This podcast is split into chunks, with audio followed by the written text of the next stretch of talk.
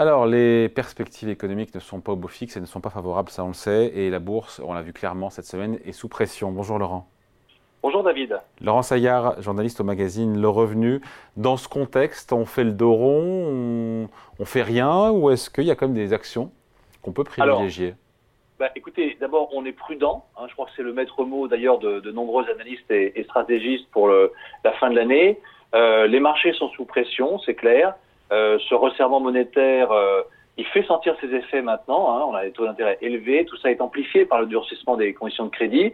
Et donc, comme vous en parliez avec vos, vos invités, ben, il y a cette menace d'une récession. Alors, même modérée, mais elle est quand même bien sur la zone euro.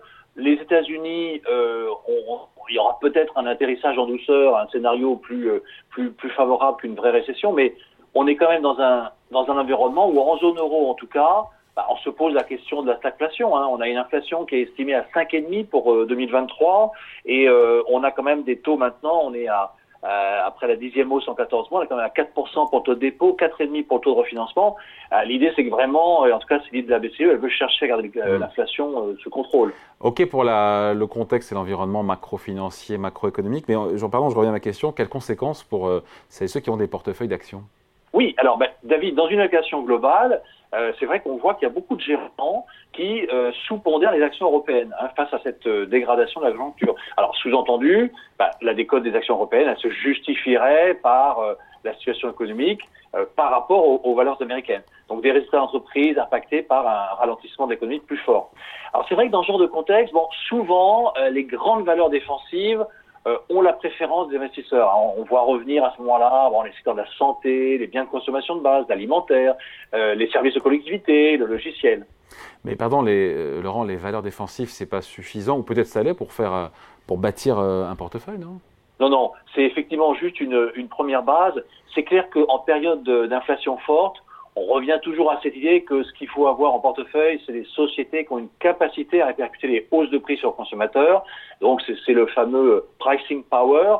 Alors c'est la caractéristique du luxe avec LVMH, euh, Doral, Hermès, mais là ils ont beaucoup donné, enfin, les valeurs ont beaucoup donné, donc c'est vrai qu'elles s'essoufflent peut-être un petit peu en, bourse maintenant. Mais il y a aussi le secteur pharmaceutique dans les pays où euh, le prix des médicaments va rester élevé. Alors là on peut jouer Novartis euh, ou, ou Roche, les grands laboratoires ou les, grandes valeurs, les, blue chips, comme on dit euh, euh, dans le monde anglo-saxon, avec des, actions comme Unilever, Nestlé, Reckitt ou, Bayer-Stoff ça, c'est aussi euh, derrière, il y a des, une visibilité que peuvent donner les, les grandes tendances. Hein. Alors, comme on l'a dit, donc euh, ça va être la santé, le bien-être. Euh, c'est aussi la transformation digitale ou, ou l'intelligence artificielle, et aussi bien sûr la transition énergétique. Alors, plus près de chez nous, par exemple, ça, la transition énergétique, on peut le jouer via Mersen, Saint-Gobain ou, ou, Vinci sur sur le long terme. Mais au fond, en fait, en complément de tout ça, on voit qu'il y a une préférence sur les marchés, en tout cas, pour une croissance de qualité. Hein. C'est ça qui est, et on l'a vu en tout cas au cours des derniers mois. Donc des sociétés qui ont des bilans solides, des marges stables, de la visibilité sur, le cash flow. Alors moi je rajouterais aussi, sans oublier le secteur des banques avec un petit clin d'œil parce que euh, en fait en réalité elles bénéficient de la remontée des taux d'intérêt. Et puis euh, et aussi autre petit clin d'œil, bah, si on veut jouer sur la, si on veut miser pardon sur la, la demande de pétrole, on peut le faire via euh, des valeurs comme GTT, Valourec ou Française de l'énergie dans la cote française. Laurence, qui a beaucoup tiré les marchés boursiers américains, c'est évidemment l'intelligence artificielle et euh, je crois que c'est 5 ou 7 valeurs qui font 80 ou 90% de la hausse du, du Nasdaq et, et, du S&P. On est allé trop loin sur ces valeurs-là ben, En tout cas, David, euh, maintenant, il va falloir être plus sélectif. Alors, les 7 magnifiques, effectivement, comme on les appelle aux États-Unis, euh, elles ont alors toujours la cote, même si la commence. C'est qui Rappelez-nous les 7 magnifiques. Alors, c'est, alors il y a Amazon, il y a, il y a Meta Platforms, donc c'est l'ex Facebook, Nvidia, Microsoft, Apple, Alphabet, Google, et puis Tesla. Voilà. Donc ça, ces valeurs-là, elles trustent effectivement un peu les indices américains. C'est l'essentiel de la performance de Wall Street depuis le début de l'année. Hein. Si vous prenez les chiffres, à, alors prenons fin de mois, donc disons fin août, euh, bah, vous aviez à peu près 60% de la hausse depuis le début de l'année qui était réalisée par cette valeur. Vous regardez le reste du S&P, 500 c'est quand même pas rien parce que 500 moins 7 ça fait 493. Elles font entre 0 et 4%. Euh, voilà, donc là il y a vraiment un, gros écart, euh, un, effet trompe-l'œil. Hein. Alors et là on retrouve dans ces tendances bah, notamment euh, ce qui excite beaucoup les investisseurs, c'est-à-dire le cloud, l'intelligence artificielle, etc. Tout ce qui permet d'optimiser en fait des, des processus. Et on retrouve effectivement la croissance euh, bénéficiaire des, Amazon, Microsoft, euh, Apple avec un petit un petit repli parce que bon, il ça reste une valeur de qualité, mais bon, il y a des freins récents sur, la commercialisation. Mais et puis bon, bien sûr, des, des Nvidia qui sont les, nouveaux, euh, euh les nouvelles vedettes, ou, encore AMD, euh, Nvidia notamment pour l'intelligence artificielle ou AMD, AMD pardon, pour les, les semi-conducteurs. On peut pas acheter uniquement sur les cinq grandes, hein, les cinq GAFAM. Donc, donc faut, faut aller aussi sur ceux qui émergent avec ce débat Nvidia, est-ce que c'est trop cher ou est-ce qu'il y a encore du potentiel vu les, les fabuleuses, euh, fabuleux multiples et fabuleuses perspectives de croissance qu'il y a dans cette société euh, euh, bon, En tout cas, c'est un secteur qui, qui, a du pricing power. Voilà.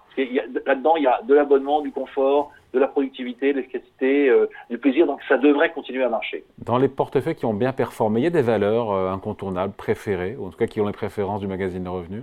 Alors oui, et là, et là euh, effectivement, ben, on pourrait citer euh, Novo Nordisk, qui est le, laboratoire euh, pharmaceutique danois. c'est l'un des plus avancés dans le traitement de l'obésité. Et là, ben, l'action a gagné 45% depuis le début de l'année et plus de, enfin 225% en, sur trois ans, donc c'est-à-dire plus que deux fois deux. Hein, et plus que doublé. Et euh, une autre valeur plus proche de, chez nous, vous aviez, euh, vous avez par exemple l'ancien groupe Gorgé qui s'appelle maintenant Exai Technologies, qui s'est recentré sur la robotique autonome euh, d'application industrielle et militaire. Là aussi, gros potentiel. Un peu en repli cette année, mais toujours près de 50% de hausse sur trois ans.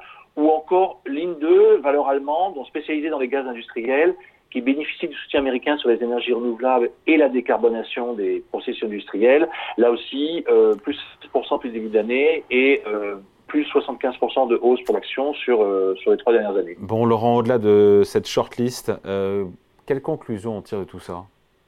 Alors, on est dans un contexte d'incertitude, c'est clair. On a devant nous un fort ralentissement économique à venir.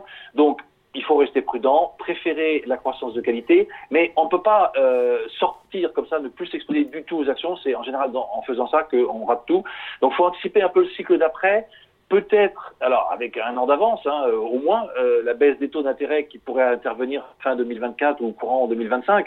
Mais voilà, pour ceux qui savent se positionner très en amont, mais sur les quelques valeurs que nous avons pu évoquer ensemble, il y a des positions à garder, en tout cas pour l'avenir. Allez, merci beaucoup. Avant de se quitter, on regarde la couverture, la une du revenu hebdo. Oui, alors, outre, euh, outre ce dossier, euh, donc on revient un petit peu sur bon, l'ambiance de marché dont on parlait, euh, la situation à la fois monétaire et puis économique aux États-Unis, et on revient sur quelques valeurs emblématiques, un peu plus, en les passant un peu plus à la loupe, Netflix, Engie, ou les valeurs comme Stellantis que nous avions recommandées, qui depuis un an a gagné 43%. Voilà, il faut parfois suivre les conseils du magazine Le Revenu. Absolument. Les bons conseils. Merci beaucoup, Laurent Saillard, journaliste à l'hebdomadaire. Salut, bon week-end. Merci, David. Bon week-end.